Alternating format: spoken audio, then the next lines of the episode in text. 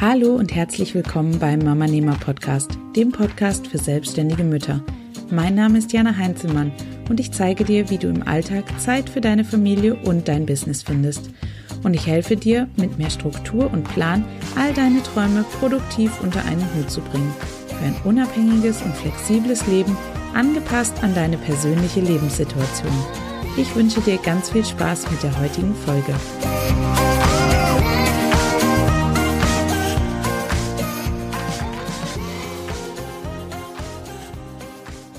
Hey Mama, es freut mich, dass du wieder eingeschaltet hast und wieder mit dabei bist bei einer neuen Folge hier auf dem Mama Nehmer Podcast in der Lounge Woche. Das heißt, es gibt jeden Tag neuen Input, neue Folgen rund um das Thema Mama Business und Selbstständigkeit als Mama. Heute soll es um ein ganz, ganz wichtiges Thema geben, was, glaube ich, jede Mama beschäftigt, die sich gerade damit befasst, ähm, eine eigene Selbstständigkeit zu starten. Und das ist das Thema, wie finde ich neben Familie, Haushalt und Co eigentlich überhaupt die Zeit für mein Business? Weil ich glaube, das Zeitproblem ist das, was die meisten Leute abschreckt und ja, was sie davon abhält, tatsächlich über die Selbstständigkeit nachzudenken. Aber bevor wir jetzt in das heutige Thema einsteigen, habe ich noch eine kleine Ankündigung zu machen. Und zwar ist mir natürlich ganz, ganz wichtig, dass so viele Mamas da draußen wie möglich von meinem Podcast und von meiner Arbeit erfahren, damit einfach so viele Mamas wie möglich eben einfach wissen, dass sie noch andere Optionen haben und dass sie ihre Träume tatsächlich noch verwirklichen können, obwohl sie eine Familie haben. Und deswegen, um den Podcast so ein bisschen zu pushen, hilft es natürlich, wenn der Podcast viele Bewertungen hat. Und deswegen mein Aufruf an dich, wenn dir der Podcast bisher gefallen hat und er dir weiterhilft und ja, dich das Thema interessiert und du auch daran interessiert bist, dass andere Mamas davon erfahren, dann würde ich mich wahnsinnig darüber freuen, wenn du mir eine kurze Bewertung hier auf iTunes hinterlassen würdest, so dass der Podcast einfach höher rankt in den iTunes Charts und deswegen dann auch häufiger gefunden wird.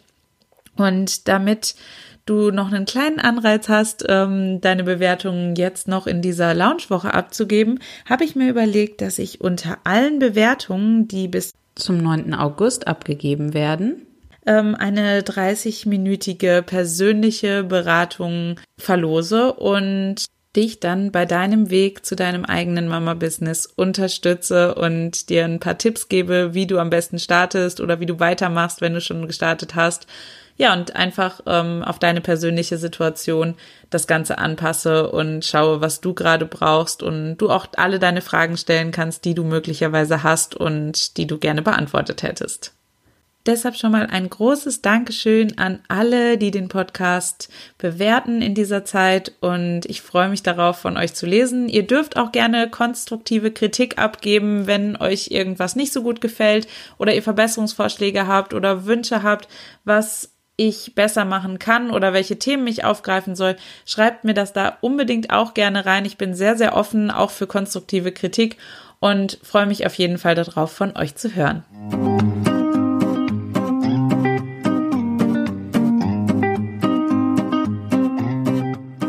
Jetzt geht's aber wirklich los mit dem Thema Zeitmanagement und wie finde ich neben Familie, Haushalt und Co. Zeit für mein Business.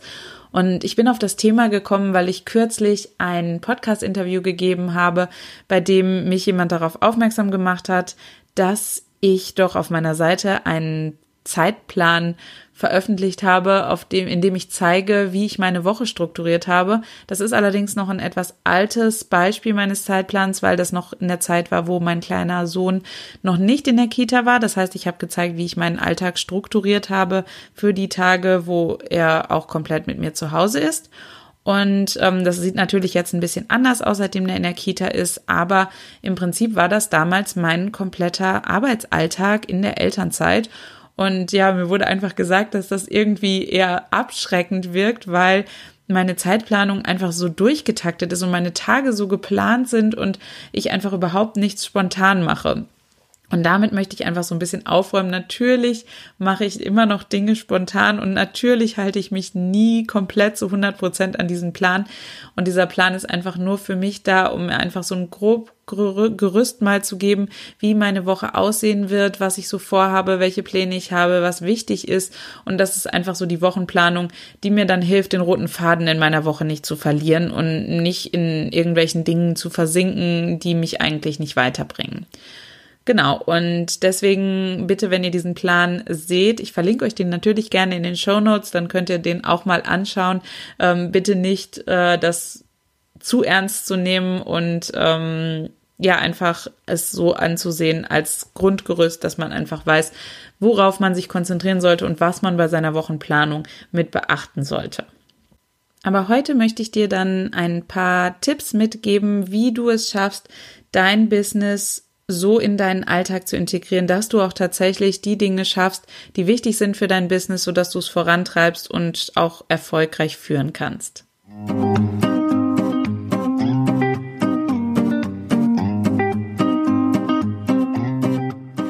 Im Grunde glauben ja immer viele, dass es wahnsinnig schwierig ist, ein Business noch mit in den Alltag zu integrieren, wenn man schon Mama ist und zu Hause ist und Haushalt führen, einen Haushalt führen muss und ja, dann noch Hobbys hat und Freunde und Familie und ja, einfach ganz, ganz viel sowieso schon auf dem Kalender steht.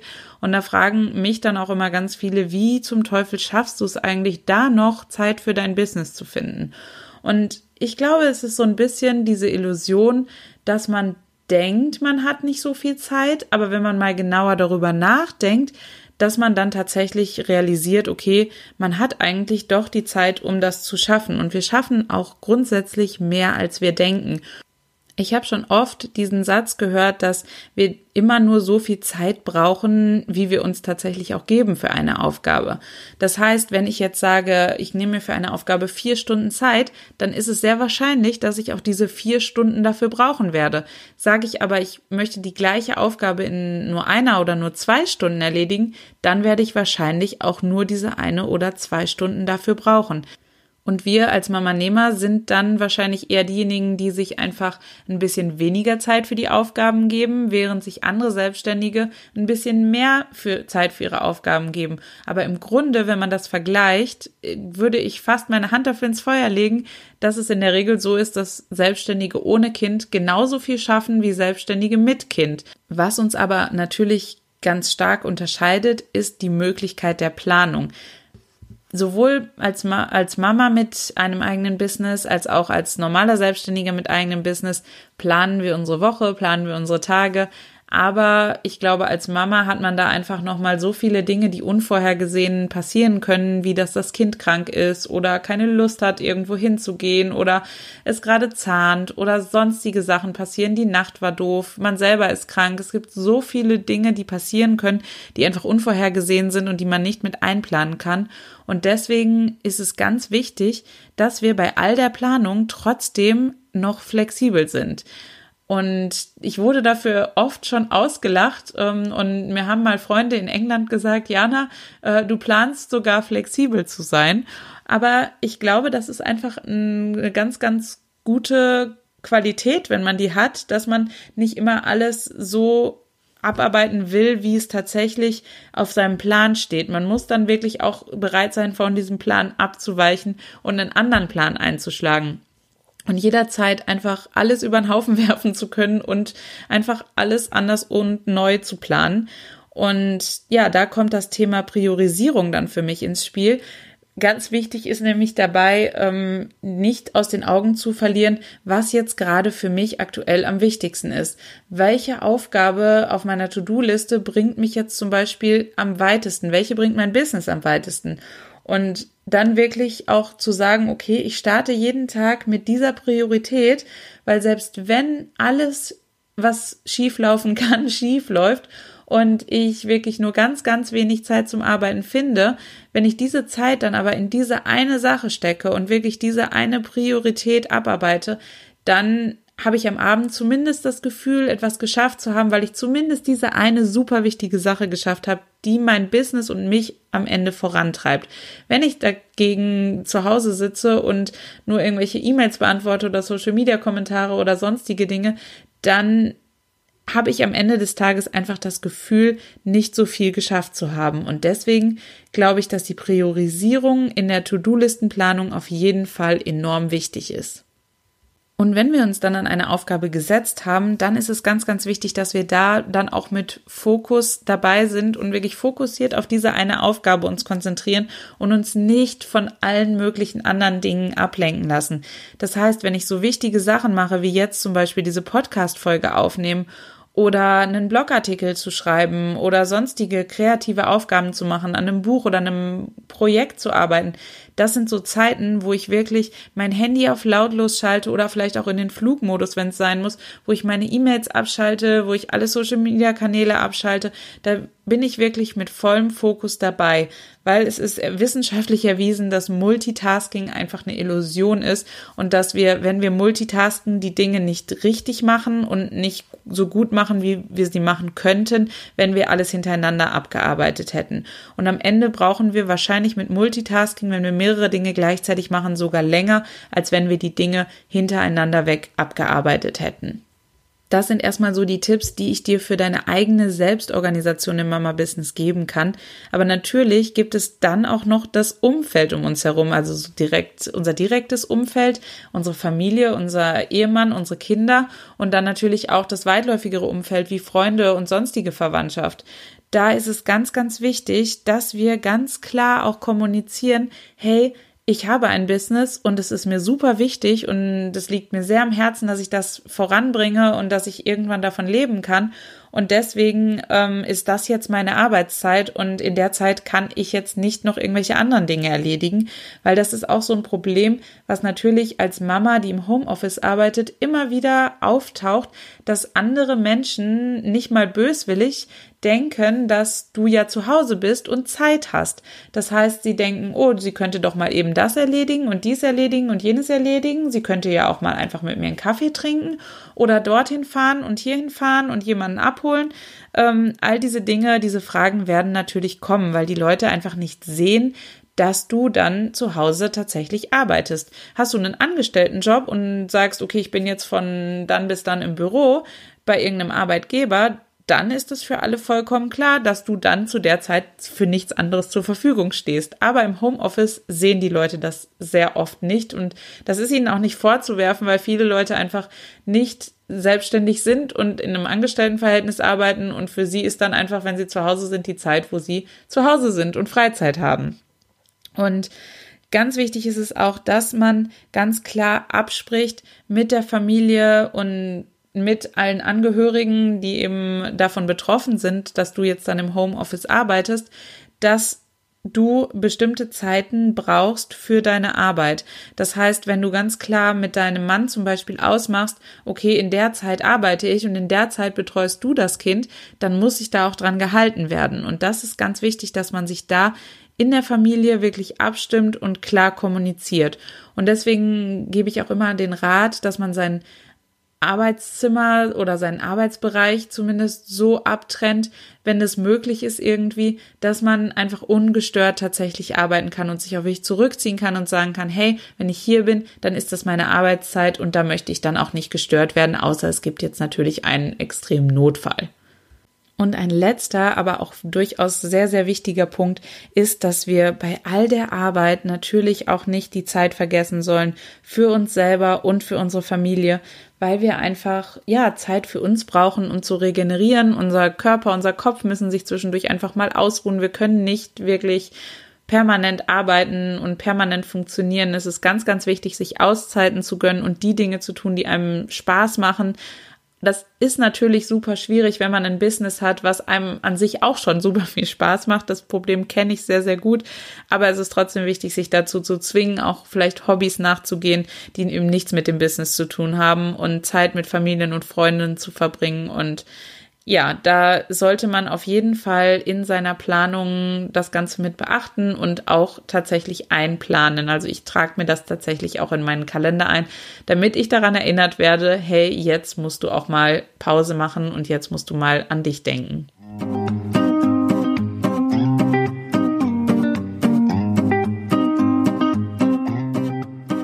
Das waren erstmal alle meine Tipps dazu, wie du in deinem Alltag Zeit für dein Business finden kannst. Ich fasse das jetzt noch mal kurz zusammen. Es ist ganz wichtig zu erkennen, dass wir mehr schaffen, als wir eigentlich glauben. Wenn wir alles gut priorisieren und eine flexible Planung haben, dann sind viel mehr Dinge möglich, als wir denken. Und ja, wichtig ist, dass du, wenn du arbeitest, wirklich fokussiert arbeitest und klare Absprachen mit deinem Umfeld hast, dass du in dieser Zeit nicht gestört werden möchtest und natürlich auch ganz klar an dein sonstiges Umfeld kommunizierst, dass du ein Business hast und dass dir das super wichtig ist und dass du einfach dann nur zu bestimmten Zeiten zur Verfügung stehst, wie es auch wäre, wenn du irgendwo angestellt arbeitest. Und ganz wichtig, bei all der Arbeit, vergiss nicht an dich selbst zu denken, vergiss nicht Zeit für dich und deine Familie einzuplanen und akzeptiere auch einfach, wenn mal Dinge nicht nach Plan laufen. Kinder und Familie sind leider nicht immer planbar und deswegen muss man sich einfach damit abfinden. Da gibt, führt einfach kein Weg dran vorbei. Wenn du schon ein eigenes Mama-Business hast, dann würde mich das wahnsinnig interessieren zu hören, wie du denn damit umgehst und wie du deine Zeit für dein Business findest im Mama-Alltag und Familienalltag mit Haushalt und Hobbys und sonstigen Dingen. Und ja, da es ja bei Podcasts keine direkte Kommentarfunktion gibt, habe ich zu jeder Podcast-Folge einen eigenen Beitrag auf meinem Blog veröffentlicht. Du findest den Beitrag zu dieser Folge unter www.mamanehmer.de slash 004 für die vierte Folge. Und da würde ich mich freuen, wenn du dann einfach dort unter diesem Beitrag einen Kommentar hinterlassen würdest, wie du das Ganze handelst und welche Tipps du hast. Vielleicht habe ich noch Dinge vergessen, die wichtig sind und die anderen Mamas auch noch weiterhelfen könnten. Würde ich mich sehr freuen, wenn du da mal vorbeischaust. Ja, den Link dazu packe ich dir natürlich auch wie immer in die Show Notes.